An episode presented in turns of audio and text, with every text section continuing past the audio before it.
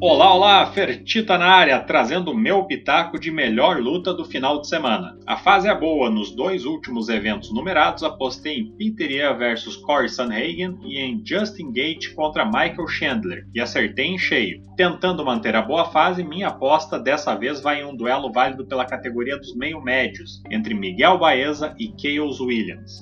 De um lado, Miguel Angel Baeza, também conhecido como Caramel Thunder, norte-americano, filho de porto-riquenhos, 29 anos, treina na MMA Masters, cartel de 10 vitórias, 7 delas por nocaute e apenas uma derrota. Entrou no UFC via Contender Series e venceu suas três primeiras lutas na organização contra Hector Aldana, Matt Brown e Takashi Sato, todas elas pela via rápida. Recebeu o prêmio de performance da noite em duas dessas oportunidades e em sua última apresentação sofreu a primeira derrota de sua carreira contra Santiago Ponzinibbio, atual 13º colocado da categoria. Mesmo com a derrota, conseguiu ganhar moral com o Ultimate. Afinal, na ocasião, ele e o argentino foram bonificados pela luta da noite. Baeza treina na Flórida, na MMA Masters, tem um bom jogo de solo, é faixa preta de jiu-jitsu, gosta de trocar força na grade para neutralizar o oponente também, mas investe mesmo na trocação. É um striker bem técnico, sabe fazer uso de sua envergadura para manter a luta da média para longa distância,